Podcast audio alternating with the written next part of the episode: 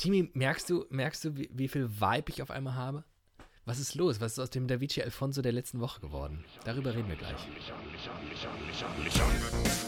Widerlicher. Ein Podcast von und mit David Alf und Timon Glatt.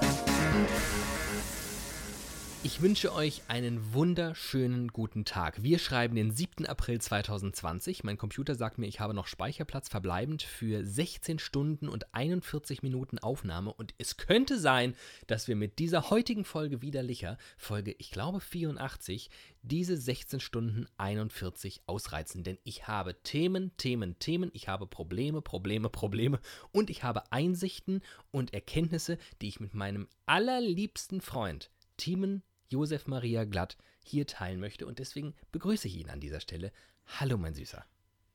Hallo, hallo, hallo. Das sind ja euphorische Zustände aus deinem Munde, die mich sehr, sehr glücklich machen, denn sie holen mich genau da ab, wo ich bin. Ich bin auch eher so, eher, eher euphorisch heute. Wir haben, deshalb habe ich richtig Bock. Wir haben vergangene Woche über ähm, die, die wellenartige Befindlichkeitsentwicklung in Zeiten von Corona. In Zeiten von Corona könnte vielleicht das Wort 2020 sein. Auch wenn es mehrere sind, aber ich glaube daran. Es sind mehrere, ja. Ähm, in Zeiten von Corona ähm, entwickelt sich äh, das eigene Befinden häufig wellenartig. So haben wir es vergangene Woche festgestellt. Zumindest ist es bei mir so. Und vergangene Woche war ich richtig schlecht drauf, weil ich im Tal war. Und ich habe mich, ich habe mich hervorgekämpft. Ich bin jetzt wieder, ich möchte sagen, ich bin kurz vorm Gipfel und ich habe die Hoffnung, dass wir im Laufe dieser Folge den Gipfel gemeinsam erreichen. Ähm, und wollte dich jetzt fragen, bist du also wie, wie erging es dir in der vergangenen Woche? Bist du zwischenzeitlich, du warst ja vergangene Woche auch richtig geil drauf. Bist du zwischenzeitlich in ein Tal abgesunken und einfach schon wieder raus? Oder bist du vielleicht auf dem Gipfel einfach verblieben? Ich glaube, ich bin so ein richtiger Gipfelstürmer. Ich bleib da oben. Das ist, also, wie mit Corona ist es mit meiner Laune dieses exponentielle Wachstum. Ich werde immer glücklicher. Ich will nie wieder, ich will nie wieder, dass die Regierung irgendwas ich, lockert. Ich will, dass die keinen Impfstoff finden. Bitte nicht. Nein, ich, ich, will, dass das eh. Ich habe ein bisschen, also beruflich ein bisschen Stress und das ist ein bisschen chaotisch, aber so rein von meiner Gef Ge Gefühlslage, wenn ich das mal ausklammere, den beruflichen Stress, geht es mir wirklich seit Tagen hervorragend. Alter. Hervorragend. Und du kennst mich, ich bin eigentlich, wenn nicht Corona ist, bin ich so ein Sinusmensch, ne? Ja. Himmelhoch jauchzend, zu Tode betrübt, wechselt sich bei mir minütlich eigentlich ab. Aber in diesem Lockdown-Modus, den wir alle so ein bisschen haben, diesem Runterfahren, geht es mir so gut. Ich bin dafür geboren. Ich bin für soziale Distanz geboren. Und ich möchte, da habe ich schon dran gedacht, es gab mal eine Folge, in der ich die These aufgestellt habe, dass ich ein paar Prozent Asperger hätte. Und ich glaube, diese Zeit gerade belegt es. Also tatsächlich ähm, würde ich da einhaken, weil das unterscheidet uns dann doch einigermaßen. Ähm, wenn ich behaupte, mich momentan auf dem Gipfel zu befinden, dann mag das auch damit zu tun haben, dass ich vielleicht doch eher jetzt so langsam in den Wahnsinn abrutsche. Und ich jetzt nicht behaupten kann, dass es, also du zeichnest ja gerade ein Bild von dir, das ja also ich stelle mir gerade den glücklichsten Team glatt vor, der jemals auf dieser Erde wandelte. Und das kann ich jetzt von mir nicht behaupten. Nicht nur, weil ich nicht Team glatt bin, sondern auch ist es nicht die glücklichste Version meiner selbst. Ähm, ich glaube nur, dass ich vergleichsweise oder wie man sagt, den Umständen entsprechend richtig gute Laune habe, aber deutlich bessere Laune hätte, wenn diese ganze Corona-Nummer endlich mal vorbei wäre.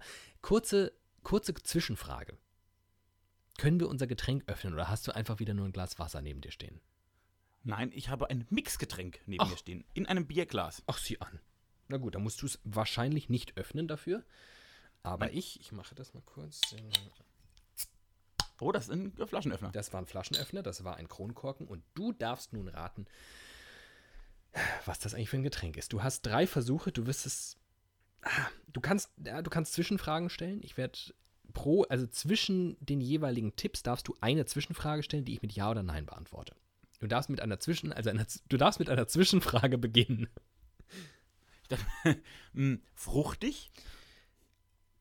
Ja. Mhm, das war jetzt aber kein überzeugendes, nee, inbrünstiges Ja. Ich gebe dir noch einen Tipp, weil ich wirklich glaube, es ist schwer. Zur Hälfte fruchtig. Oh, dann ist es eine ganz verrückte Mischung. Ja. Äh, Jetzt musst du deinen ersten Tipp abgeben. Apfel-Rhabarberschorle. Nein. Hm. Ist aber wirklich schwierig. Ich gebe dir kurz Äh, vor es deiner ist, ist, auch Zwischenfrage- Alkohol, nein, vor- ist, ist Alkohol drin. Ich wollte dir jetzt vor deiner Zwischenfrage noch einen Tipp geben. Jetzt hast du deine Zwischenfrage vergessen. Sorry. Ist ähm, mir egal. nein, es ist kein Alkohol drin. Mhm, mhm, mhm. Gib mir einen Tipp. Du hast selbst gerade gesagt, dass es eine verrückte Mischung ist. Daraufhin hast du Apfelrhabarber vorgestellt, was ich jetzt gar nicht so verrückt finde. Verrückter. Oh Gott. Aber wie soll man ja da drauf kommen? Äh, Ja, gar nicht. Ingwer, das ist ja der Spaß. schwarze Johannisbeere. Schon nicht schlecht, aber nein. Rosmarin, schwarze Johannisbeere von F- Bionade Nee, Dings. du hättest eine Zwischenfrage gehabt, du hast sie versaut und wir wollen unsere Hörer mit dieser unglaublich langweiligen Ja. Quizrunde Ich, hier ich fühle mich schon gelangweilt. nicht länger ich rate mit. belämmern. Ich trinke, ja, ich weiß gar nicht, ist das eine, eine Schorle? Ist, sind, Schorlen sind ein, nur Fruchtbasis, ne? Fruchtbasis mit Wasser, dann ist das keine Schorle. Ich trinke, Achtung, Hashtag Werbung, The Basil. Basilikum und Limone.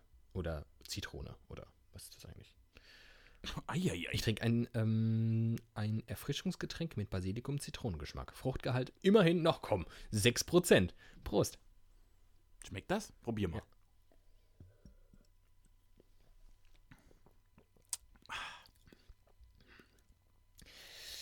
Ähm, hm. Hm. Ich glaube, dass das ein geiles Sommergetränk ist für Menschen, die Basilikum mögen. Ist schon relativ basilikümsig, aber auch sehr sauer. Mhm. Mir ein bisschen zu sauer, ehrlicherweise. Das macht jetzt nicht so den besten Eindruck beim Hören. Nö, ich habe äh, schon leckereres getrunken. Asbach. Zurück zum Gl Apropos Asbach. Du hast es mitbekommen wahrscheinlich. Du hast nicht darauf Ja. reagiert, weil du einfach ein schlechter Freund bist und Ja. überhaupt Weil ich auf einem Konzert war. Ich konnte nicht. Ich war in einem Privatkonzert. Ähm, äh, okay, da, oh Gott, das macht jetzt zu viele Fässer auf. Fangen wir mit dem Asbach an. Ich habe, ähm, Ja. ich habe dank Corona, äh, in Zeiten von Corona, ähm, das ist wirklich schlimm. Muss dann aufhören mit. Ähm, ich habe eine, ich weiß nicht, nee, eine Leidenschaft ist es wirklich nicht. Aber ich koche viel mehr als sonst. Ich koche viel aufwendiger als sonst, weil ich mehr zu Hause bin Ja. als sonst. Und ähm, ich habe mich von dieser von diesem unglaublich tollen Wetter inspirieren lassen, von diesen unfassbar hohen Temperaturen und diesem Sonnenschein und habe mal so ein richtig schönes Schmorgericht gemacht. Ich habe ähm, ich habe mir beim Metzger ein, ein Stück Fleisch gekauft. Ich meinte zur Metzgersfrau, haben Sie was, was sich zum Schmoren eignet? Hintergrund der Geschichte, meine Mutter hat mir einen Schmortopf geschenkt und dann dachte ich, ja gut, muss ich mal was schmoren. Dann äh, habe ich gesagt, haben Sie was, was sich für, fürs Schmoren eignet? Und sie so, ja. Und ich so, okay, dann hätte ich das gern. Ja, wie viel denn? Weiß ich nicht, für zwei Personen. Okay, hat sie was abgeschnitten und packt das ein. Noch was? Und ich so, ja, was war denn das, was sie mir jetzt gerade abgeschnitten haben? Bug. Und ich so, was? Bug. Und ich so, okay. Das Gegenteil vom Heck. Stellt sich raus, weißt du, was Bug ist? Du bist doch ein Mann vom Vor Lande. Muss, muss eine Vorderseite sein von irgendwas. Es ist äh, die Schulter. Ach, guck mal. Es ist die Schulter vom Rind. Und genauer, Rind. genauer gesagt ein Teil der Schulter des Rindes, weil ich glaube, die haben sehr voluminöse Schultern und da gibt es noch andere Teile. Aber es ist so diese, was du so an dir selbst, wenn du deine Schulter so in der Hand hast, so dieser Muskel, der so dann seitlich sich rauswölbt. Bei dir ja enorm, seit du, seit du pumpen gehst. Ja, Ähm, richtig. Passt gar nicht mehr in meine T-Shirts. Das ist der Bug. Und äh, Ah, da habe ja. ich mal richtig schön mehrere Stunden in der Küche verbracht und richtig schön geschmort. Und dann irgendwann stand im Rezept, ähm, ich solle dort bitte Weinbrand reinschütten. Und ich so, Weinbrand? Ich will so kein Weinbrand. Was ist denn überhaupt Weinbrand? Google das, stellt sich raus, Asbach Uralt ist Weinbrand und stellt sich raus, ich habe einfach eine Flasche Asbach Uralt von dir. Ich wusste das. Ich bin nämlich, ich gebe dir Geschenke, bevor du sie brauchst. Verstehst du? Ich an- antizipiere sehr frühzeitig. Das ist eine ganz große nämlich ein Stärke. kluger Typ. Ähm, und ich muss Orakel wirklich sagen, es war unfassbar lecker. Wie geil ist denn bitte ein Mm. Schmorgericht? Das ist ja mega geil. Ehrlicherweise tatsächlich nicht so sehr passend zur allgemeinen Wetterlage. Ja. Aber andererseits, ich mache mir heute Abend einen schönen Ofenkäse. Das ist jetzt auch wirklich gar nicht passend zur Wetterlage. Ich habe am Samstag auch was gekocht, was jetzt auch nicht so richtig zur Wetterlage ist, was ich aber auch schon immer mal machen wollte und jetzt die Zeit dazu hatte, weil es wirklich ähm, aufwendiger war, als jetzt irgendwie eine Tütensuppe aufzumachen. Und zwar habe ich äh, Kartoffelbrei selbst gemacht Mhm. in einem fancy Thermomix, das war ganz geil. Ja. Äh, ich fand ihn, ja, äh, und äh, da habe ich mir an das Rezept den von auch? Johann Also macht der, Man sagt ja über Der den die Thermomix, klein. der, man sagt ja über den Thermomix, dass der alles dir im Prinzip abnimmt. Macht der wirklich alles alleine? Ach ja, alles. Ich bin da, ich habe ja, ich habe mich am Rezept von Johann Lafer orientiert. Johann Lafer, ich kann von Johann Lafer ein Rezept auswendig und das ist ein Kartoffelbrei-Rezept. Guter, guter, Freund, guter Freund dieses Podcasts. Das ist diese Nummer mit ähm, einfach Hälfte Milch, Hälfte Butter oder so, ne? Nein, Hälfte Kartoffeln, Hälfte Butter. Ah ja, genau. Kartoffelbrei, fertig. Ja. Ungefähr. Ich habe mich, ich hab's nicht ganz, ich habe mich nicht ganz getraut, ein Kilo Butter reinzuhauen, aber, aber es war schon Oh viel Butter rein. Es war wirklich sehr lecker, sehr cremig, richtig toller Kartoffelbrei. Mhm. Äh, und dann habe ich Schweinekoteletts paniert, selbst paniert Ja. und Rotkraut. Hast War du die Panade selbst gemacht oder hast du die gekauft? lecker. Die Panade habe ich gekauft. Mhm. Also Paniermehl habe ich gekauft. Na gut. Mhm. Und dann schön Ja, mit Ei? Aber schön mit Ei, Mehl Mhm. und dann in die Pfanne und Mm. in schön dick Fett angebraten. Mm, Mm. lecker, Anderthalb lecker, Päckchen lecker. Butter gingen auf dieses ganze Essen. War relativ interessant. War richtig glücklich. Aber richtig glücklich. War richtig, Butter, das, auch das macht mich glücklich. Siehst du mal. Ich, krieg, ich Ich finde das. Essen, ja. Essen, Essen, Kochen, Zeit für mich, macht mich alles sehr glücklich. Auch macht mich das alles glücklich. Dann lass noch kurz die Hörerschaft teilhaben, weil ich glaube, ich weiß, worum es geht. Ähm, du Schwein warst auf einem Konzert. Du hast dich wieder übers Kontaktverbot hinweggesetzt und Richtig. hast dich in deinem Untergrundnetzwerk mit deiner komischen, mit deinen Subkulturfreunden hast du dich unter der Autobahnbrücke getroffen Ja. und schon einen richtig schönen Rave habt ihr da gefeiert. Naja, das ist ja, weil Punks haben ja kein Zuhause, deshalb können die alle nicht jetzt nach Hause. Deshalb bleiben die hier draußen und machen Konzerte. Und ich bin ein alter Punk, wie du weißt. Ja. Wie man mein Irokese mir äh, belegt. Nein, äh, ich bin gerade im, im Dunstkreis meiner Familie. Meine Familie wohnt auf dem Land, äh, wie man es so macht, in so einer großen Kommune auf viele Häuser verteilt. Und ein paar meiner Verwandten sind eine kleine Band und die haben sich im Garten hingestellt und haben Musik, musiziert. Und wir saßen dann in unseren Gärten, wirklich mit 30 Meter Abstand, und haben der Band gelauscht. Das war aber total schön. Herz allerliebst war das. Du hast es auf, äh, wirklich sehr auf schön. Insti geteilt, anders als es deine Natur ist. Und das fand ich schön. Das war auch wirklich, wirklich also es war jetzt, es war jetzt nicht, ich habe jetzt nicht die Beatles live gesehen, aber es Aber war so fast. Anlass, aber fast, frisurentechnisch fast, aber Anlass entsprechend war das schön. Muss ich sagen, hat Spaß gemacht, war ein schöner Sonntagnachmittag. Ich habe mir Popcorn in der Mikrowelle gemacht, habe ein Bier getrunken.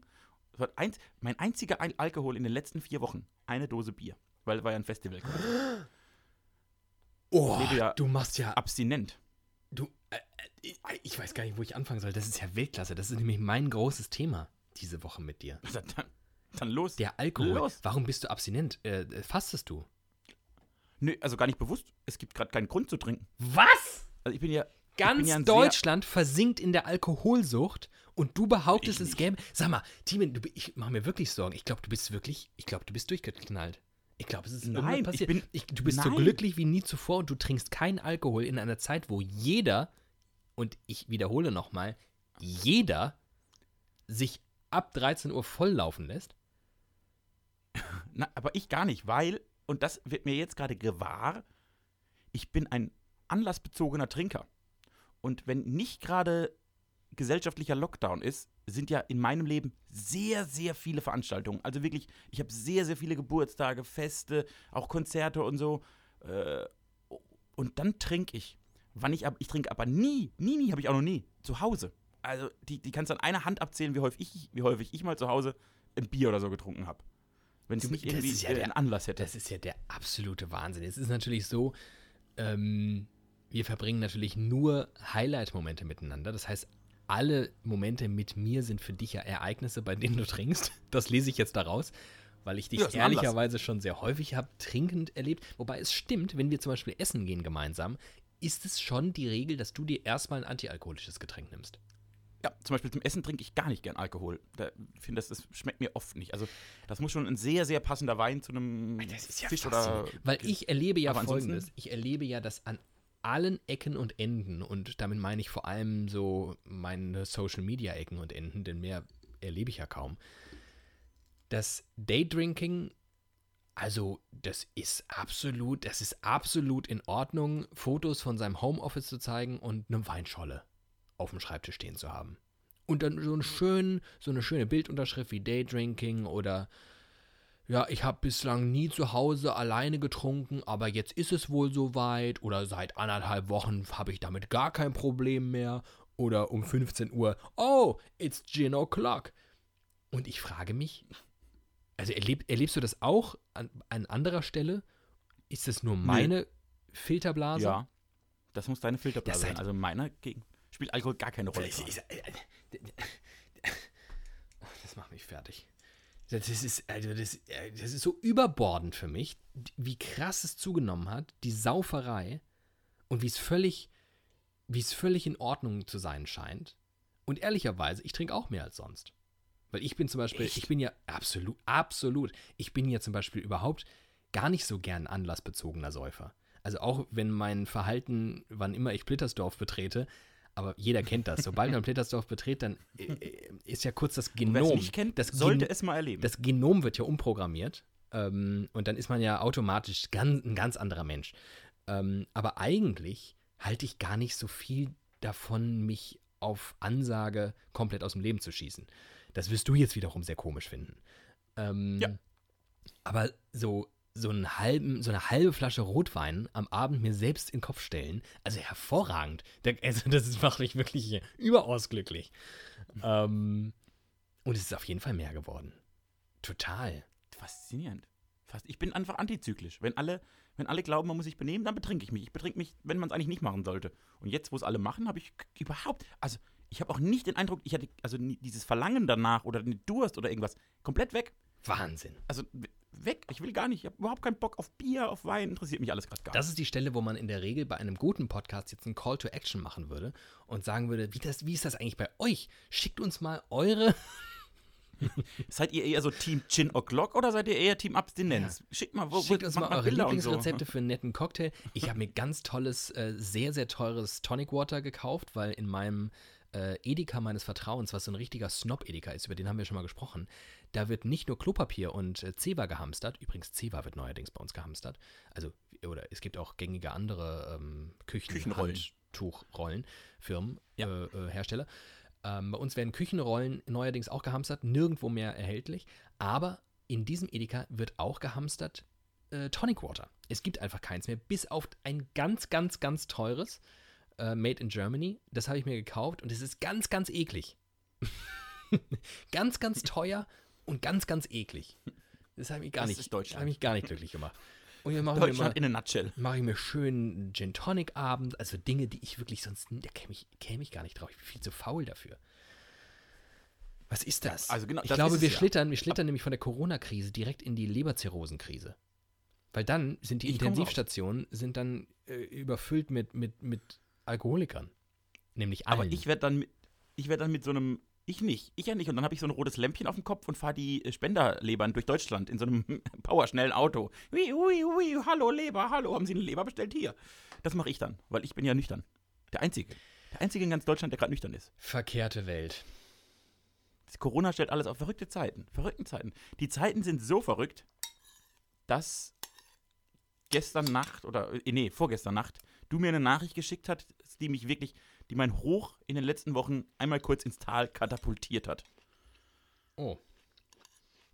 Sorry, ich Eigentlich bist du dafür verantwortlich, dass- Erzähl ruhig. Mhm. Also, lecker, lass dir mal schmecken. Mhm. Ist ja jetzt eh alles egal, ist ja Corona. Eben. Ist, ist, ist auch, ist auch ist übrigens so mir ein. Bier ist eh alles egal, ist Corona. ja, mach mal. Äh, nein, du hast mir eine Nachricht per WhatsApp geschickt von einem Screenshot. Oh. Und da war ich wirklich dann, da war ich sehr traurig. Da war ich wirklich sehr, sehr, sehr, sehr. Hast du es vorher schon mitbekommen oder war ich der Erste, der Nein, du warst der Erste, du Oh warst Gott. der Erste, aber dann, aber praktisch du warst der Dammbruch.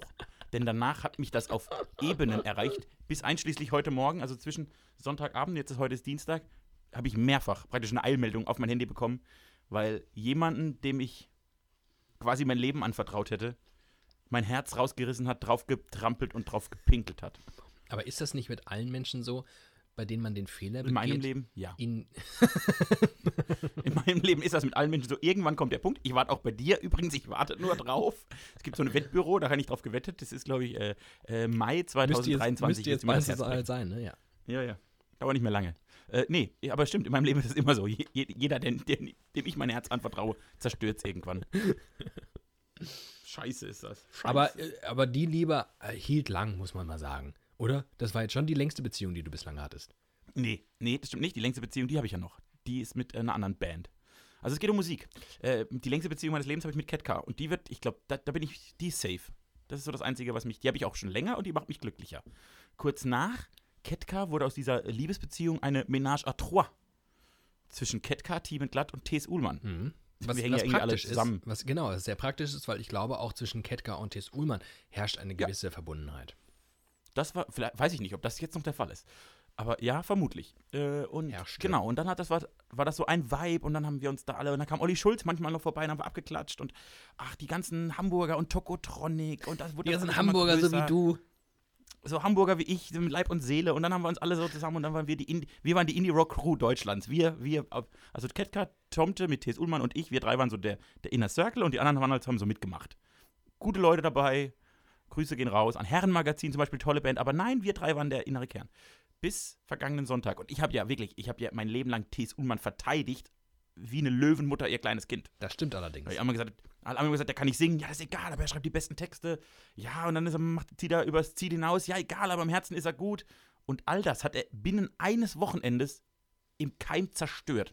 Es begann schon am Freitag. Ich weiß gar nicht, ob du das mitbekommen hast. Nee, ich glaube nicht. Vergangenen, Fre vergangenen Freitag hat Pro7 ein Zuhause-Festival gemacht. Ah. Moderiert von Steven Gätchen und äh, Joko Winterscheid. Und da haben die aus einem Studio heraus munter in ein Wohnzimmer dieser Welt geschaltet, um zu irgendwelchen Künstlern zu kommen. Unter anderem Nico Santos, Alle Farben, Scooter und T.S. Uhlmann. Und da dachte ich schon, und da dachte ich schon, Leute, irgendwas, irgendwas stimmt hier nicht. Irgendwas stimmt hier nicht.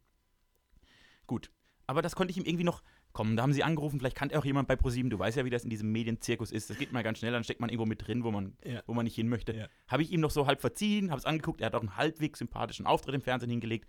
Alles gut.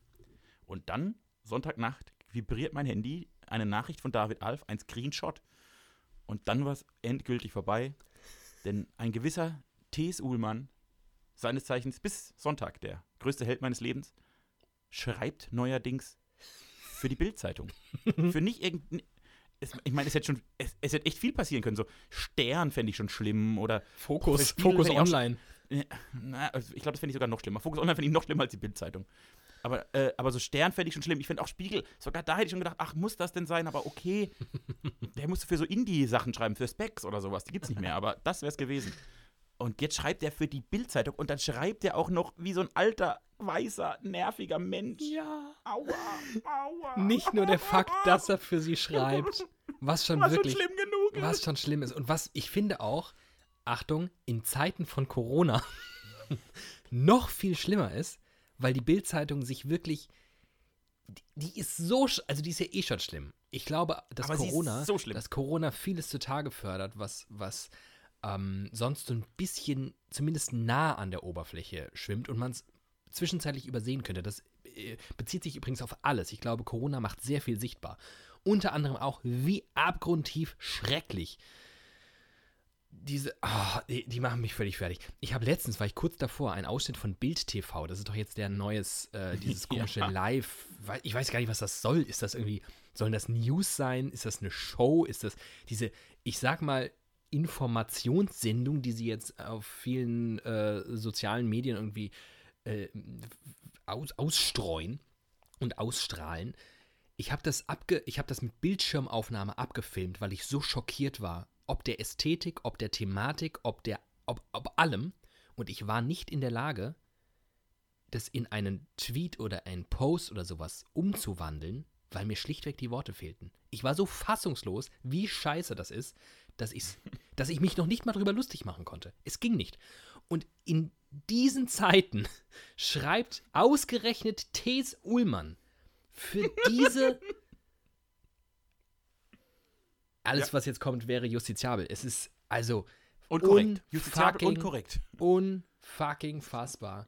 Wie, was ist denn da los?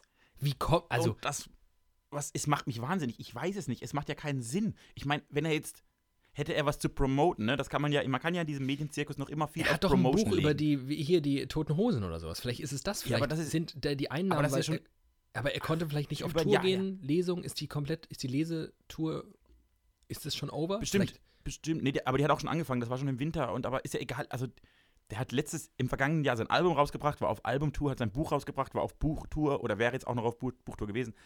Aber ich glaube, ohne ihm nahe zu treten zu wollen, zwei Monate Fresse halten hätte er überlebt finanziell. Da mache ich mir jetzt keinen Stress. oh, Entschuldigung. Gesundheit. Oh, ich bin sehr So, allergisch. und, und, und selbst wenn, er ist T.S. Ullmann. Ich glaube, wenn er beim, wenn er beim NDR angerufen hätte gesagt, hallo, kann ich euch eine Kolumne schreiben, hätten die gesagt, ach ja, mach mal. Oder beim Spiegel hätten die gesagt, ach ja, mach mal. Also verstehst du, er ist ja nicht, er ist ja nicht Lothar Matthäus. Er ist ja nicht auf die Bildzeitung angewiesen, weil er den intellektuellen Grad der Bildzeitungsleser nur erreichen kann. Der Und kann ja viel- mehr. Der und- Mensch hat die schönsten Texte der deutschen Sprache geschrieben in den letzten 20 Jahren und jetzt schreibt er einmal für die scheiß Bildzeitung. Und viel mehr noch, ich frage mich halt auch, wer berät den denn? Denn in der Tat, Ja, niemand. ein Lothar Also Matthäus, niemand. ein Lothar Matthäus findet natürlich in der Bildleserschaft sehr viele Menschen, die einen Lothar Matthäus gerne verfolgen. Ein T.S. Ullmann ist einer Bildleserschaft ja weitestgehend, höchstwahrscheinlich unbekannt. Völlig. Also will Völlig. er sich da jetzt eine neue Crowd erschließen? Und warum dann ausgerechnet die? Oder wird er wirklich so schlecht beraten, dass er glaubt, dass er irgendeine Rolle spielt für die Bildleserschaft? Also, seit, also, hä? Und es ist ja eine relativ simple Regel und dafür muss man ja noch nicht mal, dafür muss man ja noch nicht mal ein Indie-Musiker sein. Man redet einfach nicht mit der Bildzeitung. Das ist relativ einfach. Regel. Einfach Regel. einmal. Einfach sag- Regel. Wenn Journalisten anrufen, sagt fast immer ja, außer dahinter steckt Tichys Einblick. Was weiß ich, wenn es noch alles gibt. Äh, und der Fokus oder die Bildzeitung. Dann einfach auflegen. Einfach auflegen. Und dann Ja, ist- man kann ja auch freundlich, man kann ja auch freundlich darauf hinweisen, dass man einfach mit der Art und Weise, wie dort Medien gemacht werden, wirklich überhaupt gar nicht, gar nicht äh, d'accord geht und deswegen lieber am liebsten auf ein Gespräch verzichten würde und dann halt auflegen. Vielleicht vorher noch Tschüss sagen. Das wäre ja noch okay. Ja. Ja. Das wäre okay. Das wäre alles okay. Aber nicht, nicht, nicht, nicht veröffentlichen, nicht publizieren in der Bildzeitung. Ich bin auch, also ich bin auch gespannt, weil äh, ich habe noch öffentlich, ich habe noch keine öffentliche Äußerung dazu von Seiten T.S. Ullmanns vernommen, was mich ein bisschen zermürbt. Und ich hoffe, dass es irgendwie, vielleicht hat ihn jemand verarscht, vielleicht hat er einfach einem alten Freund einen Gefallen getan. Ich bin ja nachsichtig. Und meine große, mein großes Talent ist ja, ich bin ja nicht wirklich nachtragend. Häufig bin ich nicht nachtragend. Außer man macht so richtig kaputt. Und T.S. Ullmann hat ja immer ein Stein im Brett. Aber er muss jetzt wirklich eine Okay, geile pass auf, Ausrede pass auf, ich gebe dir jetzt, ich gebe dir jetzt 45 Sekunden und du darfst jetzt deine persönliche Nachricht an Tees, der diesen Podcast sicherlich hört. Ähm, Sicher hört er den. Darfst ihn jetzt mal ganz persönlich, du darfst jetzt mal mich komplett ausblenden und auch die Litchis da draußen und nur, und jetzt sind nur Tees und du sind in einem kleinen Raum. Und du darfst jetzt 45 Sekunden, ähnlich wie beim Dschungelcamp, wenn die, wenn die aufrufen, dass sie für sie anrufen Ja, genau. sollen, du darfst jetzt 45 Sekunden deine Bitte an Tees formulieren. Und ich gebe dir das Go. Go. Lieber Tees, hier, hier spricht der Teamen, den du vor über zehn Jahren quasi das Leben gerettet hast, weil du mir eine Welt gezeigt hast, von der ich nicht mal zu träumen wagte, dass sie existieren könnte, weil du Spinnern, Träumern und Wortakrobaten wie mir ein Zuhause gegeben hast und Worte, Gefühle in Worte verfasst hast, die ich nicht verstand. Jetzt hast du wirklich einen ziemlich großen Scheißdreck gebaut. Du bist quasi mit dem Messer in meinen Rücken gesprungen und hast gesagt, hahaha, Arschloch, weil du mit der Bildzeitung dich eingelassen hast. Aber wenn du jetzt einfach mal hinstehst und auf deine norddeutsche, schnodderige Art sagst, Leute, es war so und so, ist dumm gelaufen, habe ich kapiert, war scheiße, dafür gibt es jetzt äh, ein Live-Konzert von mir umme auf allen Kanälen dieser Welt, ich spiele die alten Hits von Tomte wieder. Es tut mir leid, großes Versöhnungsding von T.S. Ullmann, dann werde ich dir verzeihen, denn du hast mich durch Zeiten gebracht, in denen niemand mehr reden wollte. Also reiß dich zusammen, meld dich. Es ist schon ein bisschen die letzte Chance, die ich dir gebe, aber du hast sie noch. Du hast jetzt eine Woche Zeit bis zur nächsten Folge widerlicher. Dann ist auch mein jugendlicher Leichtsinn weg, weil dann bin ich erwachsen. Und dann erwarte ich von dir wirklich mal eine staatsmännische Entschuldigung. Und dann gucken wir mal, dass wir den Karren wieder aus der Scheiße ziehen. Grüße, dein T-Boy. Ich glaube, ich glaube, besser kann man die Situation jetzt an dieser Stelle nicht, nicht auffangen. Doch, ich möchte, also ich habe praktisch, ich habe mir überlegt, wie ich damit umgehen soll. Tagelang, stundenlang. Habe mich ja umtriebig.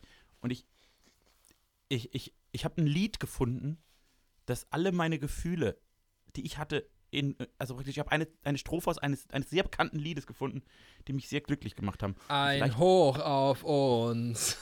Auf diesen dieses Ullmann. Auf Ja, Also, falls ich T.S. Ullmann praktisch noch so einen, einen künstlerischen, was hinten dran, was, verstehst du, so einen, einen Anhang an die E-Mail, die ich gerade verbal versendet habe. Noch so einen Ja, lyrischen, ein PS. lyrischen Anhang, weil ich glaube, das ist ja der Kit unserer Beziehung, ist ja, dass wir lyrisch miteinander reden können, wir beide. Weshalb ich T.S. Ullmann noch sagen möchte: A long, long time ago, I can still remember how that music used to make me smile. Something touched me deep inside the day the music died. Okay, Das war deep. das war deep. Das hat mich auch wirklich, ich habe das, diese, diese Something touched me, something touched me deep inside the day the music died. Das ist wirklich, das habe ich die letzten Stunden omnipräsent im Schädel. Ach, du armes Hühnchen. Und trotzdem geht's dir so wahnsinnig gut. Das will schon Ja, was heißen. Ja. Normalerweise würdest du dich jetzt wieder einsperren in ein kleines Kellerloch, alles zuziehen. Ja, wobei auch, auch da ist ja, ne, in Zeiten von Corona lernt man Dinge besser einzuordnen. Und dann ist das natürlich schlimm, aber ich merke, dass daran die Welt nicht zugrunde geht. Also das macht es an einem Virus. Das hat, da hat Ullmann nicht viel mit zu tun. Wer Verstehst weiß du? das bin schon? ich da. Corona nivelliert. Corona nivelliert, das haben wir schon geklärt. Und ich bin jetzt auf was anderes Spannendes ähm, gestoßen. Mir fehlt leider die, die richtige Vokabel, über die ich da gestolpert bin. Und zwar ging es darum, dass, äh, ah, was war denn nochmal die These?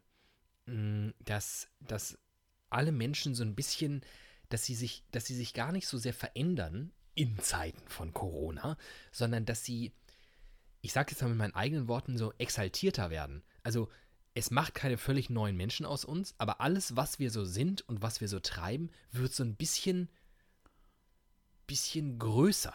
Die Geste wird einfach größer. Ich zum Beispiel, ich koche generell so ganz gern mal, ja. Ich gebe mir auch dann, glaube ich, ein bisschen mehr Mühe als Menschen, die das viel häufiger tun, aber eher so als Alltagsbeschäftigung verstehen, kochen.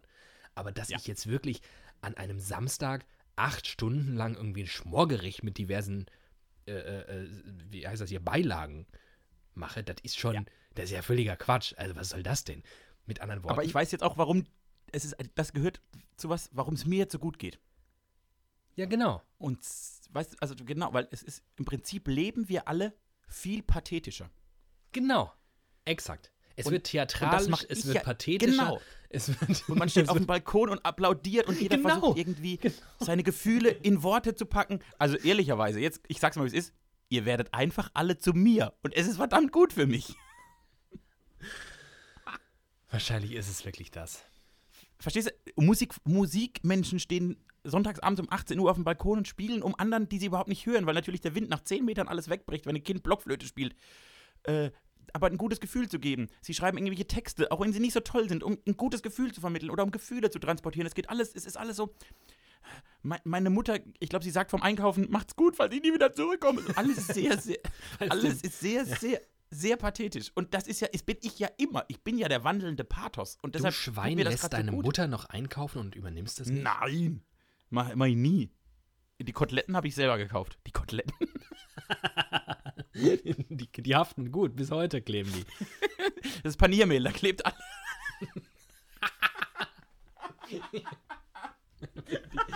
Koteletten mit Paniermehl an die Backen geklebt. So, wenn der Friseur zu hast, muss, muss halt kreativ werden. Ja. Und der Bartwuchs es nicht hergibt, dann muss das ja irgendwie harmonieren mit der, mit der neuen Frisur. ja. Oh, ich stelle es mir so schön vor. Warum, wa- weißt du, was ich mich auch frage? Warum wir eigentlich in gefühlt 54 Jahren widerlicher, warum wir, warum wir eigentlich immer, wenn wir getrennt sind, nur telefonieren beim Lichern und nicht mal auch. Wir, es gibt jetzt so viele tolle Möglichkeiten. Viele Menschen benutzen Zoom oder Skype oder FaceTime oder Schieß mich tot. Warum wir uns eigentlich nie sehen während der Aufnahme? Das wäre so schön. Ach, ich bin ja auf dem Land, da ist es nicht so schlecht. Ach so. Ich ich würde dich nämlich wirklich ist sehr mein- gern sehen mit deinen neuen Koteletten.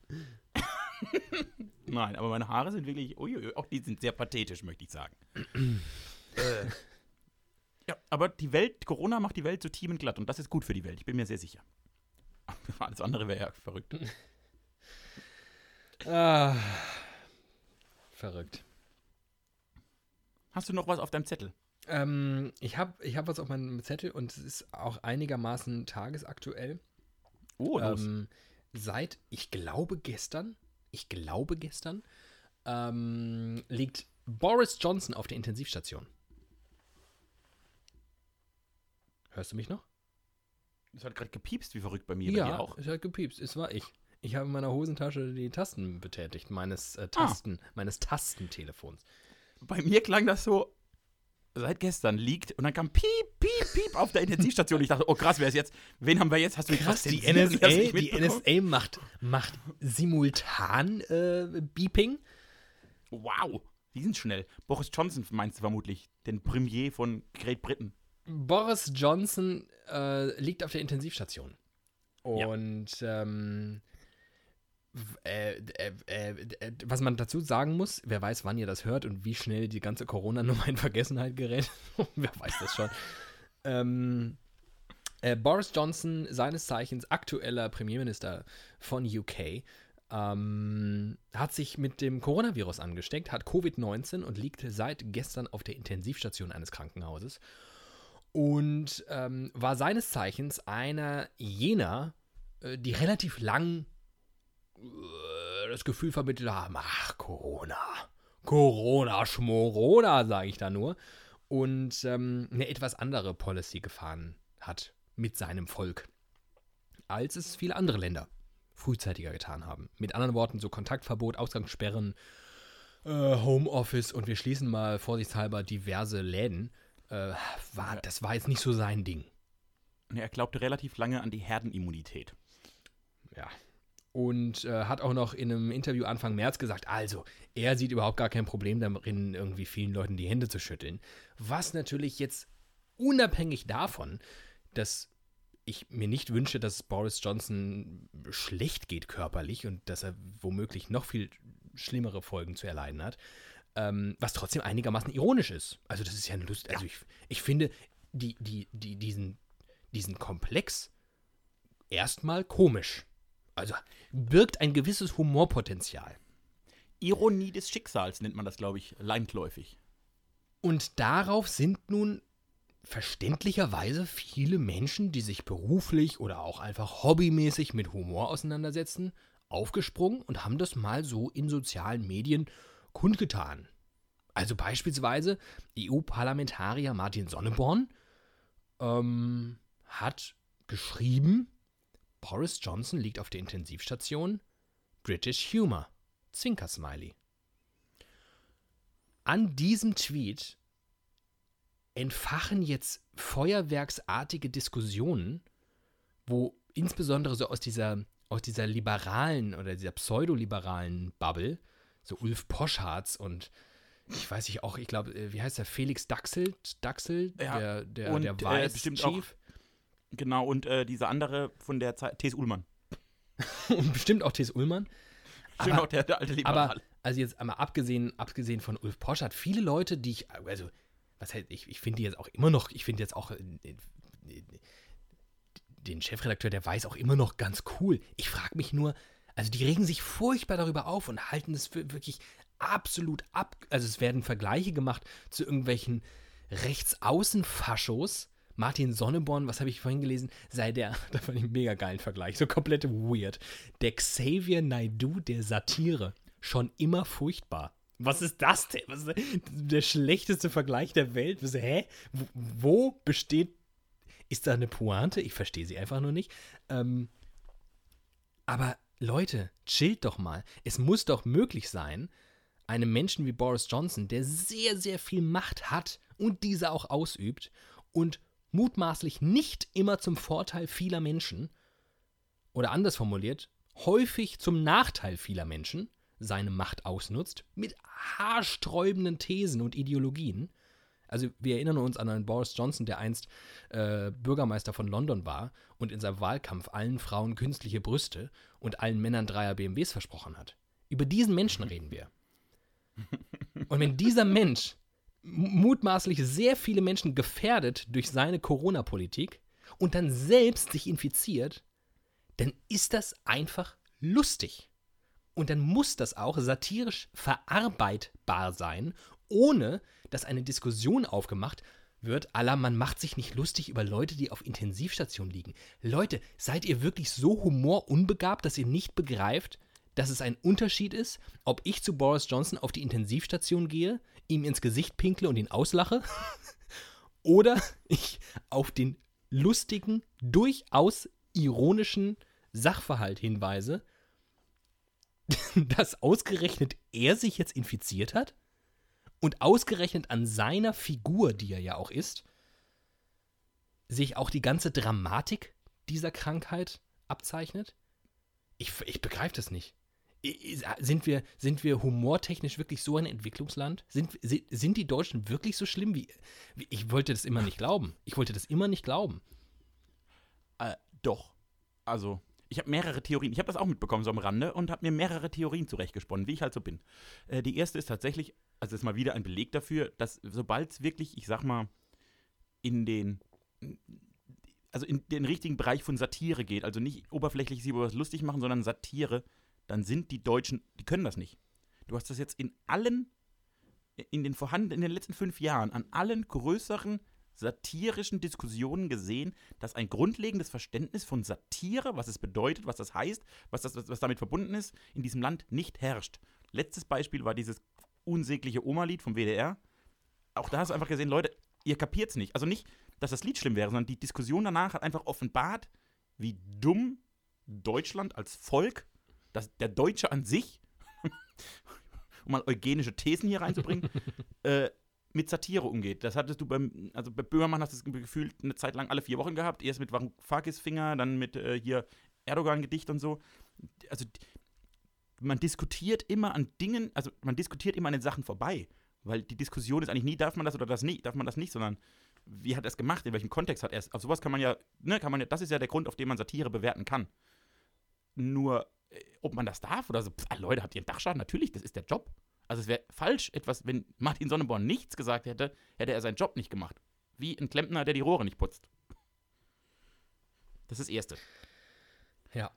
Das Zweite, was ich viel spannender finde, was mir gerade so, das ist, ich habe so ein Gefühl, ich habe so ein diffuses Gefühl. Und zwar glaube ich, Corona nivelliert alles. Es gibt sehr viele Journalisten in meiner Wahrnehmung, die bis vor acht Wochen davon lebten, dass sie mit Thesen aneckten. Also die irgendwie, ne, Leitkolumnen, Ulf Poschards dieser Welt, alle diese. Die aber jetzt durch Corona einfach scheißegal sind, weil die Menschen Interesse dran haben, was äh, die Tagesschau sagt, faktisch, was irgendwelche Experten wie unser hochverehrter Herr Drosten, damit er diese Woche auch mal noch fällt, sagen. Also der Anspruch an den Journalismus in Krisenzeiten ist ein anderer als in Nicht-Krisenzeiten. Und in Nicht-Krisenzeiten haben so äh, Dauerschwätzer, Lufterhitzer und Flachpfeifen was davon war jetzt alles justiziabel? Egal. Du hast ja noch nicht gesagt, so wer dazugehört. So Schwadronierer, wer auch immer es sein möchte, mit irgendwelchen Kolumnen in verschiedenen Blättern, die irgendwie sich Leitjournalisten nennen, die haben da vielleicht eine Daseinsberechtigung, weil man den Diskurs am Laufen halten muss in der Demokratie, halte ich auch für sehr wichtig. Aber jetzt gerade gibt es gerade, wir brauchen keinen Diskurs, wir brauchen Lösungen und, und, sehr pragmatisches Handeln und sehr, sehr wissenschaftlich analytisch vorgehende, vorgehende Arbeit. Und dann sind die einfach obsolet. Das heißt, die, die suchen verzweifelt irgendwelche Stöckchen, über die sie springen können. Aber worüber sollen sie denn springen, wenn gerade, wenn die Gesellschaft, wenn die AfD zum Beispiel völlig egal ist? Sie ist einfach egal. Egal, was sie machen. Die können machen, was sie wollen, interessiert keine Sau. Weil es nicht relevant ist. Also die Relevanzschwelle in Deutschland ist so hoch, dass Menschen, die bisher über so kleine Stöckchen springen konnten, beruflich überhaupt Riesenprobleme haben. Weshalb die jetzt versuchen, wenn Sonneborn sowas sagt, sagen, oh Gott, das geht gar nicht, weil ich muss hier meine Position bewahren. Und das geht halt nicht mehr. Ich glaube, das ist meine Theorie. So verzweifelte, althergebrachte Journalisten wissen nicht, worüber sie schreiben sollen und versuchen verzweifelt irgendeinen Shitstorm auszulösen. Möglich. Oder aber, und das wäre mein dritter Punkt, weil ich finde deine beiden sehr plausibel und könnte sie mir auch, also vor allem ersteren, da gehe ich, gehe ich komplett mit. Aber was ich auch beobachte, also aus dir, das hast du jetzt auch in Teilen schon, schon irgendwie angemerkt, ich weiß nicht, ob ich diese Situation aktuell nur geil finde. Die von dir skizzierte Situation, die auch ich so sehe, dass sehr faktenbasiert, wissenschaftlich, akademisch mit dieser Nummer umgegangen wird, aber dass so echte Debatten fast nicht stattfinden, weil, und da hast du völlig recht, die Leute keinen Bock darauf haben. Die Leute haben keinen Bock, sich von Gabor Steingart, der schon ungefähr jede Gefühlsregung, was Corona anging, irgendwo postuliert hat. Also von völliger Quatsch bis hin zu, warum Merkel gehen muss, denn sie untertreibt alles und übertreibt alles und was weiß ich, alles hat er schon formuliert und genauso wie Tischis Einblick und genauso wie alle anderen, die momentan, wie du sagst, ihr Geld damit verdienen, normalerweise Meinungen kundzutun. Trotzdem finde ich diese Entwicklung momentan fast auch ein bisschen gruselig, weil ich finde auch, der Journalismus und seine Hauptaufgabe die ist so ein bisschen, ich krieg davon nicht so viel mit. Ich krieg gefühlt ein bisschen zu wenig mit, dass Leute so richtig aufklärerisch unterwegs wären, was zum Beispiel mögliche App-basierte Epidemie-Vorwarnsysteme bedeuten könnten. Also während wir vor ein paar Jahren noch einen riesigen Aufschrei geleistet haben in Sachen NSA und bloß nicht von irgendwem tracken lassen und schon gar keinen, also lieber irgendeiner Privatfirma, die damit Kohle macht, als der Regierung. Und jetzt öffnen wir alle Schleusen und machen das möglich. Ich habe einen schönen Vergleich gelesen, dass das ungefähr so wäre, als würde man zum, zum, äh, zum Vögelbeobachten ein Snipergewehr benutzen. Das kann man schon machen. Man sieht die Vögel dann bestimmt sehr, sehr gut. Aber die Gefahr ist halt hoch, dass doch mal irgendein Irrer abdrückt. Das, das, das mag sein. Ich glaube, also ich verstehe, was du meinst und ich, äh, das kann ich in großen Teil nachvollziehen, nur ich glaube, es geht woanders hin. Ich, also ich glaube, der, der Zeitpunkt ist noch nicht da ich glaube, wir befinden uns gesellschaftlich noch nicht an dem Punkt, dass wir uns über sowas Gedanken machen müssen, weil wir gerade noch in diesem, oh krass, das ist da draußen, oh Gott, wie kaufe ich denn ein? Also, was, was passiert jetzt eigentlich? Wie viele Tote haben wir gerade? Ja. Also, ich glaube, der gesellschaftliche Zustand ist noch bei Information und noch Aber nicht bei, ich mache mir Gedanken drüber. Ich und glaube, man hat diese Woche schon gemerkt, dass es sich verändert. Ich glaube, es ist der Job der Journalisten, jetzt diesen Wendepunkt einfach selbst einzuleiten. Weil völlig, völlig zu Recht haben Privatleute, die ein normales Leben führen und normale Jobs haben, andere Sorgen momentan. Völlig zu Recht, völlig verständlich. Ich glaube, hier Ja, muss, muss eine, in der Kommunikationswissenschaft würde man es Agenda-Setting nennen. Ähm, also jetzt muss, jetzt muss tatsächlich von medialer Seite der Fokus verlagert werden oder einfach ein zweiter aufgemacht werden. Das wäre ja auch durchaus denkbar. Ähm, weil in der Tat diese Entscheidungen müssen ja jetzt getroffen werden. Alle fragen sich, wie geht's nach Ostern weiter? Und womöglich könnte ja das Kontaktverbot gelockert werden, dann müsste es aber mutmaßlich, traut man forschenden Menschen, irgendwie an anderer Stelle nachjustiert werden. Beispielsweise Maskenpflicht. Beispielsweise, wir haben irgendwie ein, ein einigermaßen flächendeckendes Tracking-System, mit dem wir herausfinden, was hat Infizierter XY so getrieben und mit wem hatte der Kontakt. Ähm, weil wir müssen diesen Diskurs ja jetzt führen, weil die Entscheidungen stehen jetzt an. Und sich darauf zu, also zurückzulehnen und zu sagen, ach, die Leute sind noch nicht so weit, na, dann wollen wir die, dann wollen wir die mal nicht stören beim Klopapier kaufen. Das ist nicht der Job von Journalisten, nicht, nicht stören zu wollen. Die sollen mal richtig stören. Die sollen mal, das, ist, das ist der Job von Journalisten. Deswegen finde ich es nicht nur geil, dass äh, sich gerade die Job Description offenbar wandelt und alles so wahnsinnig faktenbasiert, so ein He said, She said Journalismus. Hey, wir machen mal wieder eine Live-Konferenz, äh, Facebook Live von einer Pressekonferenz. Ich will die ganze Scheiße nicht mehr sehen. Ich will jetzt mal, ich will jetzt mal Leute sehen, die, die mir das einordnen. Und nicht, und ich Aber- will nicht Gabor Steingart, bitte. So, und jetzt kommen wir, zu- jetzt kommen wir zu den spannenden Punkten, die sich daraus ergeben. Erstens, ich glaube, das wird passieren. Ich glaube, es dauert noch ungefähr eine Woche. Äh, zweitens, was sind Medien ohne Rezipienten? Also, wir können das jetzt machen. Du könntest jetzt morgen, kannst du, könntest deine Radiosendung dafür opfern, um diese Dinge zu fragen. Es wird die Hörer Stand jetzt einfach noch nicht interessieren. Es dauert noch eine Woche. Und drittens, es gibt die Menschen, die genau dauert diesen Weg gerade gehen. Es dauert noch eine Woche. Ich sage das jetzt hier an dieser Stelle. Sie haben sie hier, you heard it here first. Äh, denn, und das ist mein größtes Indikator-Dings diese Woche, äh, dieses unfassbar virale Video von Mai, MyLab. Die hat ja, und die hat ja, im Prinzip ist das ja, war das der erste Schritt hin zu einem Journalismus, der auf Fakten beruht, eine Haltung einnimmt und eine Vision ermöglicht. Exakt. Also sie hat ja praktisch, die hat ja gesagt ungefähr, also sie hat praktisch das Szenar, wel- welche Szenarien gibt es, was hält sie als Wissenschaftlerin für am realistischsten, wie es so die nächsten Monate mit Corona in diesem Land weitergeht. Und das war alles total plausibel, auf Fakten beruht und du könntest genau sagen, alles klar, total gut. Und ich glaube, dass diese Art von Journalismus deren Stunde schlägt jetzt. Und das ist jetzt der nächste Schritt, der kommt.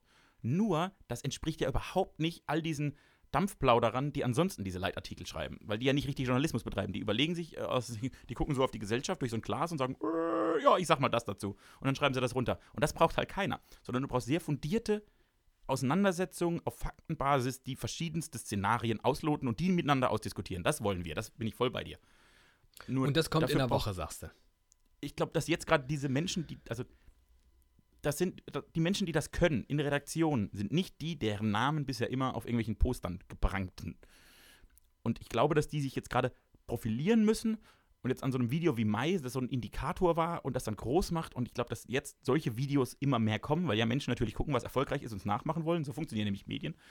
Und jetzt wird praktisch überlegt, ah ja, wenn man das so, so macht, dann kann man da viel erfolgreicher sein. Und ich glaube, deshalb wird das jetzt alles nachgemacht. Diese Art von Erzählen, weil das ja von zu Hause auch möglich ist. Auch das müssen Redaktionen gerade lernen. Also wie kann ich sowas machen, dass es äh, rezipiert wird, obwohl ich es ganz anders produziere als gewöhnlich. Ich produziere auch ganz anders als gewöhnlich. Weißt du, was ich mir gestern gekauft habe? Hm. es ist wirklich, ich, es ist, also, ich weiß gar nicht, ich weiß gar nicht, was passieren, also offensichtlich weiß ich jetzt, was passieren musste. Corona musste passieren.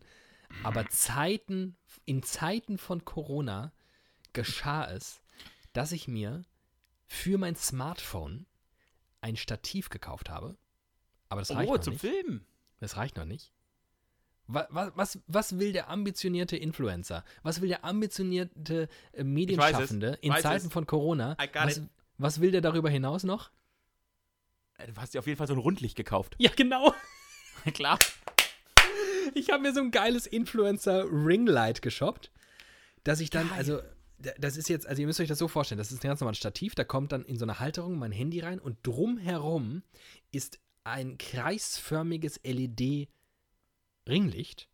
Was kostet das, sowas? Und das hat diesen, äh, gibt super günstig. Ich habe so eine, ich habe so ein Mittelding aus super günstig und mega teuer, weil, wie es halt so ist.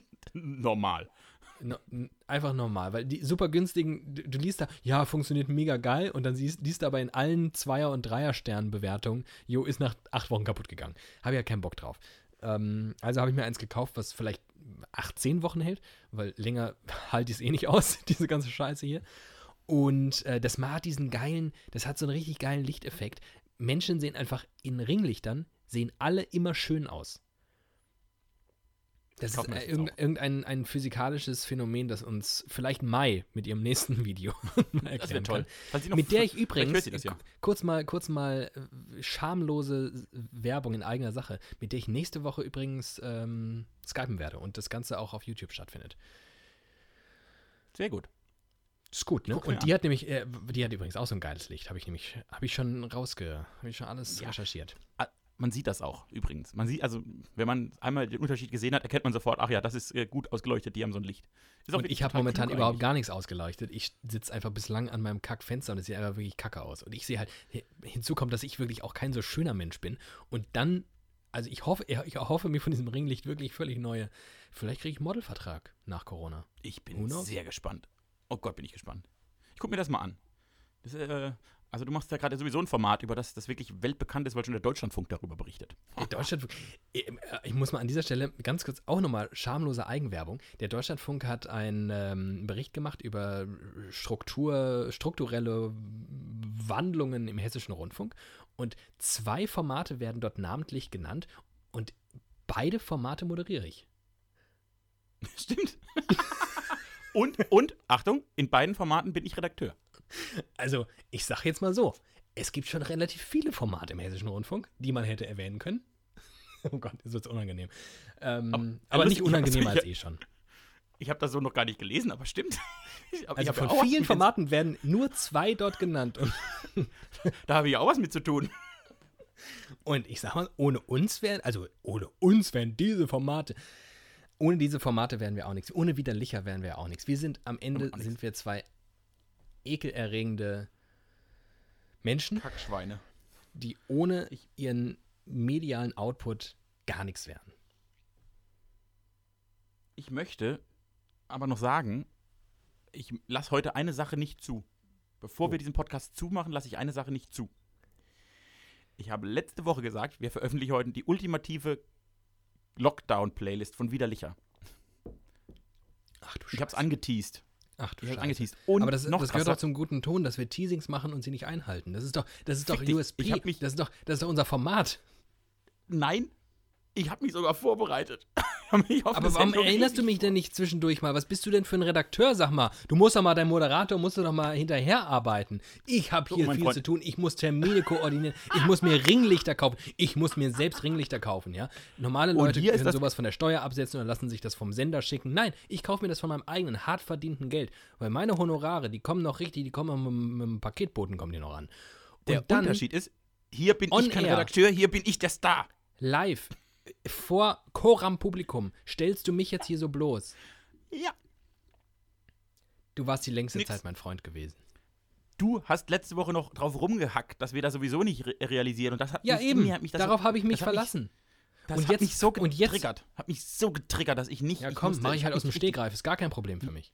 Stimmt, du bist ja eh der klügere und kreativere und schönere von uns. Richtig. Das Und mit Musik kenne ich mich auch besser aus als du. T.S. Viel Ullmann, besser, Freak, viel du. besser. Arsch.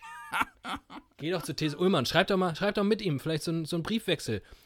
Geh doch zu Ketta. Briefe an die Leser oder sowas. Briefe an die Leser von Klaus Jürgen Thiemen Wagner. So, So, fang an Liste jetzt. mit- Wie viele? ich habe eine ich hab ne Liste mit Liedern. 47 Eins, Songs. drei, vier, fünf, sechs, sieben. Ich hätte acht, also wir machen sieben. Ich habe sieben Lieder Sieben für die. Quarantänezeit. Sieben ist die beste Zahl, weil es eine halbe 14. Und zusammen haben wir 14 Lieder, weil wir jeder sieben haben. Und 14 ist die allerbeste Zahl. Und jetzt so fick dich. Ich habe sieben Lieder rausgesucht, die euch das Leben verschönern.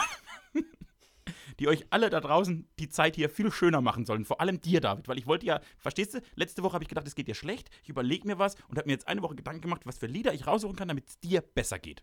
Und ich habe sie gefunden. Es sind die perfekten Quarantäne-Songs. Ich fange an mit Nummer 1. Nummer 1 ist von einem gewissen Engländer, praktisch der singende Working Class Hero. Sein Name ist Frank Turner und das Lied heißt Be More Kind. Und darin kommen die Zeilen In a world that has decided that it's going to lose its mind, be more kind, my friend. Try to be more kind. So, das wollte ich mal sagen. Try to be more kind. Auch an dieser Stelle. Das finde ich richtig schön. Ich ähm, packe meinen ersten Song auf die Playlist und der heißt, äh, er kommt von The Knack und er heißt Okay. My, My Corona, äh, My Sharona. ich zitiere, Never gonna stop, give it up, such a dirty mind, I always get it up for the touch of the younger kind. My, my, my, I, I, wa, my Corona. Äh, Sharona. Sehr gut. Sehr gut. Ich nehme als zweiten Song die nicht den, die einzelne Per- Verkörperung der Working Class Englands, sondern die bandliche Verkörperung der Working Class Englands. Und das ist natürlich Oasis.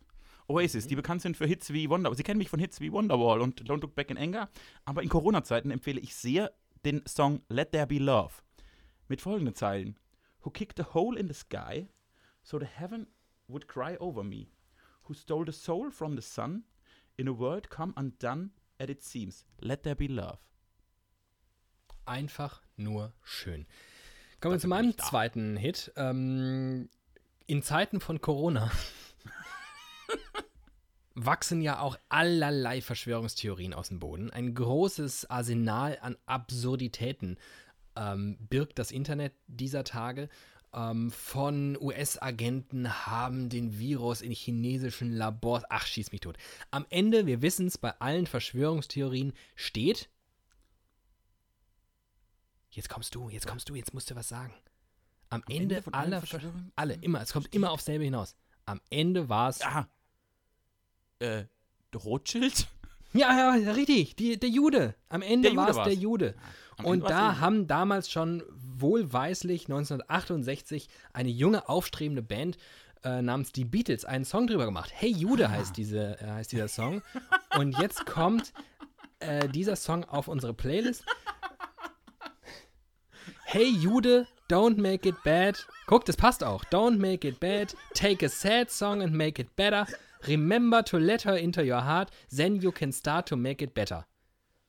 Großartig. Vi- vielen Dank. Das ist wirklich, also ich, spontan machst du das sowieso besser als vorbereitet. Ich stell's genau, auf- ich stell's gerade fest. Das ist meine große Stärke. Vorbereitung war es noch nie. Vorbereitung war so nie. Äh, dann nehme ich von der Band, von der sehr unbekannten Band The Weepies den Song World Spins Madly On. Woke up and wished that I was dead, with aching in my head, and lay motionless in bed. I thought of you and where you'd gone, and let the world spins madly on. Ich muss Sehr, mehr deutsche Lieder nehmen, die kann ich besser lesen. sehr schön. Ähm, mein nächster Song ist nur 8 Minuten 13 lang. Das ist für die Band geht ja. quasi ein Smash-Hit. Sie ist quasi mein Ketka Ah, und Darf ich äh, sagen? ja, Genesis. Genesis. Genesis, Genesis. Ähm, haben 1973, das war noch Peter Gabriel, Ära Peter Gabriel, jetzt nicht so meine favorisierte Ära, aber äh, interpretiert von Phil Collins, auf der Bühne jedenfalls häufig noch ein bisschen geiler als Peter Gabriel. Ihr merkt, ich bin nicht so ein Peter Gabriel-Fan. Aber er war ein ganz guter Songwriter und er hat unter anderem einen Song gemacht, der mich sehr erinnert an, ähm, an die Zeiten von Corona. er heißt In the Cage. Ähm, zu Deutsch im Käfig. Und ähm, Danke. diese, diese Lyrics, und das ist auch, finde ich einfach phänomenal an all diesen 70er Jahre alte weiße Männer Altrock. Äh, diese Texte, die einfach, das, das füllt ein ganzes Liederbuch, füllt einfach ein 8 Minuten 13 Hit. Habe jetzt keine Lust vorzulesen. In the Cage von Genesis. Und der nimmt dir, warte mal, warte mal, weil du haust die ja in die Spotify-Playlist. Dann nimmst du Ich hau dich in das Spotify da ja. nimmst du bitte, nimmst du bitte die Version von 2007 von der Live-Tour. Nimmst du bitte. Das ist so ein 2007. schwarzes Cover. Live the Cage. Ja. Krieg ich hin, krieg ich hin.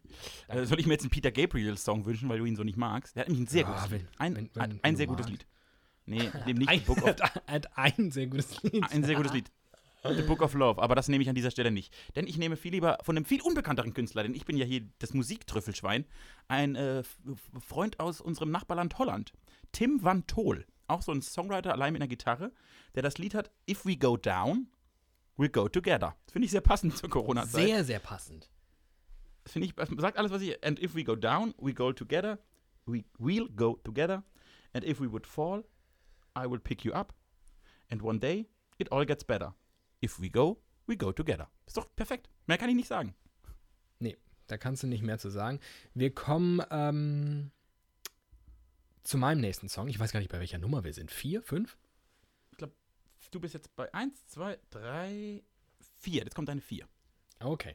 Wir kommen zu einem Herrn, der in den vergangenen Jahren, ja, wie soll man sagen, ein bisschen eingebüßt hat an Popularität. Man muss allerdings dazu sagen, wenn man das Ausmaß an Popularität auch nur ansatzweise mal erreicht hat, dass dieser Herr für sich geschaffen hat, dann kann einem so ein kleiner Schnitzer hier und da, ich sag mal so ein, so ein kleiner, naja, so, uh, also es geht um Michael Jackson. Ähm, der hat ein, der hat ein, hat ein, hat ein Darf, darf man das noch? Darf man, darf man überhaupt, Ja, darf man überhaupt noch Michael Jackson? Satire ich darf glaub, ich alles. Kann das nicht. Das müssen wir, Ich müssen wir an dieser Stelle, wir müssen Ironie kennzeichnen. Ironie funktioniert im Radio nicht und mutmaßlich auch nicht im Podcast. Ähm, also alles, glaub, was wir heute hier gesagt wurde, ist bitte, äh, ist so nicht gemeint. Alles. Äh, Alles ist nicht so gemeint. Alles. Ich glaube, Alles war alles falsch. ich glaub, damit haben wir uns jetzt äh, zumindest vor Gericht ganz gut rausgeredet. Also es geht um Okay. einen Song von ähm, Michael Jackson und ähm, er heißt Heal the World und er passt auch perfekt. Heal the world, make it a better place for you and for me and the entire human race. There are people dying, oh yeah. If you care enough for the living, make it a better place for you and for me. Das ist schon. Also, hätte er sich mal dran gehalten. Mehr will ich an dieser Stelle nicht sagen. äh, dann nehme ich jetzt an dieser Stelle vielleicht ein Lied, das man so gut drauf ansetzen kann. So, weil wenn die Welt, wenn wir alle die Welt besser gemacht haben, dann kommt ein Song, den ich gerade aktuell am besten auf mein Leben passt und der passt nie auf mein Leben.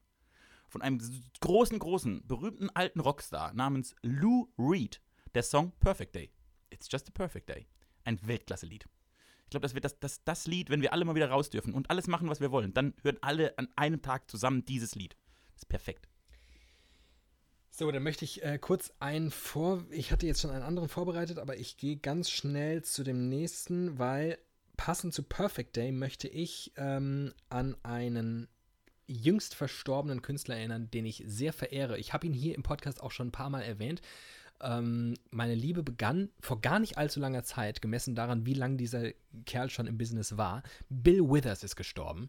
Mhm, Und ähm, Bill Withers, über den hatten wir in, weiß ich nicht, wahrscheinlich Folge pff, 18 oder so mal gesprochen, denn der ist ja sehr, sehr spät zu Ruhm gelangt, weil er vorher einfach Handwerker war und stimmt, äh, der hat stimmt. bei Boeing hat er die Flugzeugtoiletten gebaut und war aber immer sehr ambitionierter Hobbymusiker und hat sich irgendwann ein Herz gefasst, so mit Mitte, Ende 30 und gesagt, ich würde mich wirklich ärgern, wenn ich es nie probiert hätte.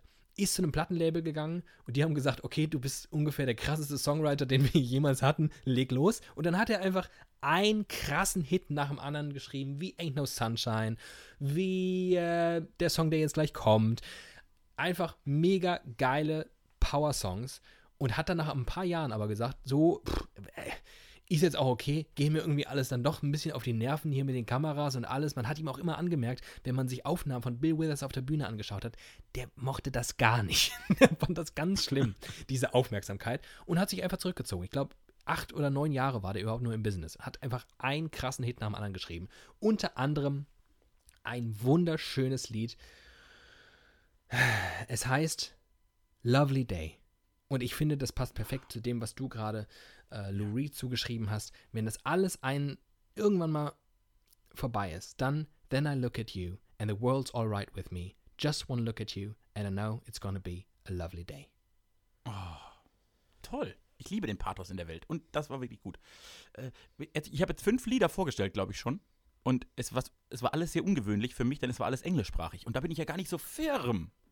Deshalb kommen wir jetzt zu der Sprache, in der ich quasi brillant bin. Äh, ich möchte einen, einen ganz besonderen deutschsprachigen Künstler aufs Tableau der Widerlicher Playlist heben. Denn erstens hat er es geschafft, letzte Woche jeden Abend ein Konzert auf einem anderen sozialen Netzwerk zu spielen, was sehr lustig war. Und zweitens hat er die Freundschaft zwischen David und mir verbal illuminiert. Ich präsentiere Enno Bunger mit dem Song, mit dem Song Pass auf dich auf.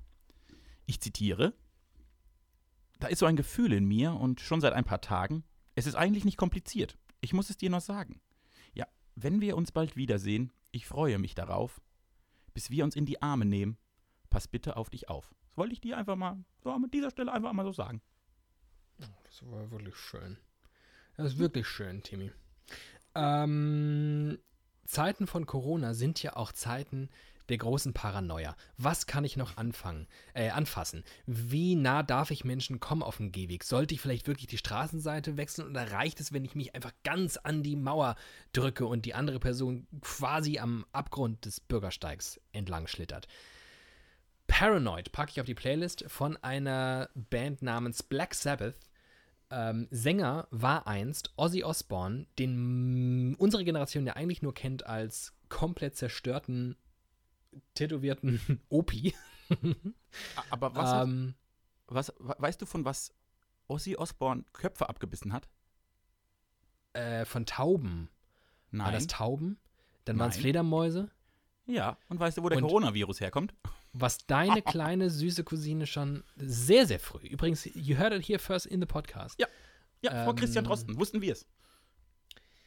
Ah ja, ich glaube, ach so, ich dachte, mhm, ja, ja, der hat irgendwas, der, der, er hat ja später gesagt, dass das ein Versehen war, ne? Er wollte ja nur so tun. Das Problem war, er hat so viele Drogen genommen, dass er in dem Moment sich nicht mehr daran erinnert hat, dass er nur so tun wollte, der lebendigen Fledermaus den Kopf abzubeißen. Hat's dann, ach, jetzt kann schon mal passieren, Leute, das ist jetzt auch schon lange her.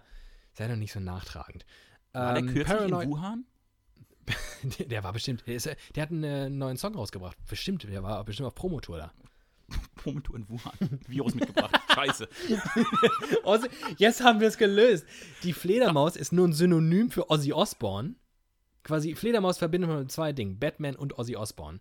Und die ganze Nummer ist einfach nur entstanden, weil Ozzy Osbourne auf Promotour in Wuhan war mit seinem neuen Song. Du wirst gerade angerufen. Ich habe soeben aufgelegt. Weiter. Ja, ich bin durch. Paranoid von Black Sabbath. Ja, sehr gut. Äh, dann komme ich zu meinem siebten Song. Auch ein deutschsprachiger und zwar einer, der mir sehr, sehr, sehr, sehr viel bedeutet, aber in bedeutsamen Zeiten kann man das ja mit euch teilen. Und der heißt Vorwärts ist keine Richtung von Spaceman Spiff. Und auch hier möchte ich zitieren und zwar ein bisschen längere Strecke. Auf der Suche nach Wahrheit, wie es wirklich ist, findet man endlich Klarheit, bis man sie wieder vergisst. Wir fallen in tiefe Löcher und klettern wieder hinauf und die Sonne geht unter und die Sonne geht auf. Wir hängen Dinge an große Glocken und pfeifen Töne in den Wind und wundern uns am Morgen, warum wir noch nicht angekommen sind. Denn woanders ist auch immer nur ein weiteres Hier. Und immer viel zu viel die anderen und immer viel zu wenig wir. Aber nur weil es uns nicht gut geht, heißt das nicht, es geht uns schlecht. Nur weil alle anderen reden, heißt das nicht, sie haben recht. Wir sind lange schon auf Reisen und kommen immer nur so weit, wie die Ideen uns tragen, wie der Mangel uns treibt. Guter Song. Guter Song. Mutmaßlich, weiß ich nicht. Schön, schöner Text, schön von dir rezitiert, ganz toll dargeboten. Wie das jetzt so akustisch am Ende für mich klingt, das möchte ich jetzt noch. Das werde ich ja dann hören auf unserer großen Playlist. Wir kommen Richtig. zu meinem letzten Song. Und auch dahingehend bin ich Corona fast dankbar, möchte ich sagen. Denn ich, ich stand ja auf Kriegsfuß. Ich stand auf Kriegsfuß mit der Entwicklung, du kennst das, wir haben heute erst darüber gesprochen, was passiert, wenn alte Idole so ein bisschen, so ein bisschen den Überblick verlieren, so die Kontrolle über das eigene Leben und das eigene Schaffen. Da kann man schon mal, da schreibt man mal schnell irgendwie eine Kolumne für die Bildzeitung, da kann, kann schon mal passieren. Oder aber man ist eigentlich so eigentlich wahrscheinlich der coolste, entspannteste Megastar und driftet dann so ein bisschen ab und wird ein peinlicher, dicker Mensch in Glitzerklamotten. Robbie Williams. Robbie Williams äh, zeichnet sich momentan äh, dadurch aus, dass er, dass ja, da, da, das fass mache ich jetzt nicht auf. Elton John war wenigstens schon immer ein dicker Mann in Glitzerklamotten. Robbie hat irgendwann einfach den Überblick verloren, dass er gefälligst in Unterhemd gehört. Das ist, das ist sein Look. Da, da gehört er hin. Da ist ein Mann von der Straße. Ist er, ist er wirklich. Und das lässt er gerade raushängen, denn er macht momentan eine tägliche ähm, Insta-Live-Show. Da setzt er am Schreibtisch, ich glaube, ich habe schon darüber gesprochen, kann es sein, ähm, und singt letzte für die Community. Das macht er jeden Abend inzwischen. Also bei sich, ich glaube, der ist in Los Angeles, das heißt, bei ihm ist es tagsüber, für Deutsche ist es abends und man kann ihm äh, bemerkenswert lange, der hat scheint wirklich sehr wenig zu tun. Jeden Abend kann man ihm lauschen, wie er mehr schlecht als recht, also sehr, sehr schlecht tatsächlich, äh, anderer Leute, anderer Leute Songs singt. Und ähm, weil er eigentlich ein ganz cooler Typ ist und ich das gerade wieder spüre, dass er eigentlich ein ganz cooler Typ ist, möchte ich gerne einen Song von ihm auf die Playlist äh, rücken, der eher unbekannt ist. Die wenigsten, die ihn bislang nur so als irgendwie Chart-Popstar äh, betrachtet haben, werden ihn kennen. Er heißt Better Man und äh, eine Zeile heißt As my soul heals the shame, I will grow through this pain. Lord, I'm doing all I can to be a better man.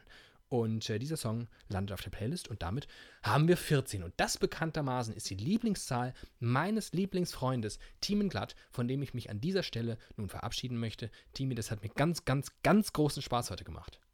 Mir auch. Das war wunderbar toll. Ich hoffe, ihr da draußen hattet noch mehr Spaß als wir, denn dann explodiert ihr vor Glück, so wie ich es jeden Tag tue, wenn ich mit David telefonieren darf. Macht's gut, bleibt gesund, habt euch wohl, scheißt auf Corona, die Zukunft wird schön.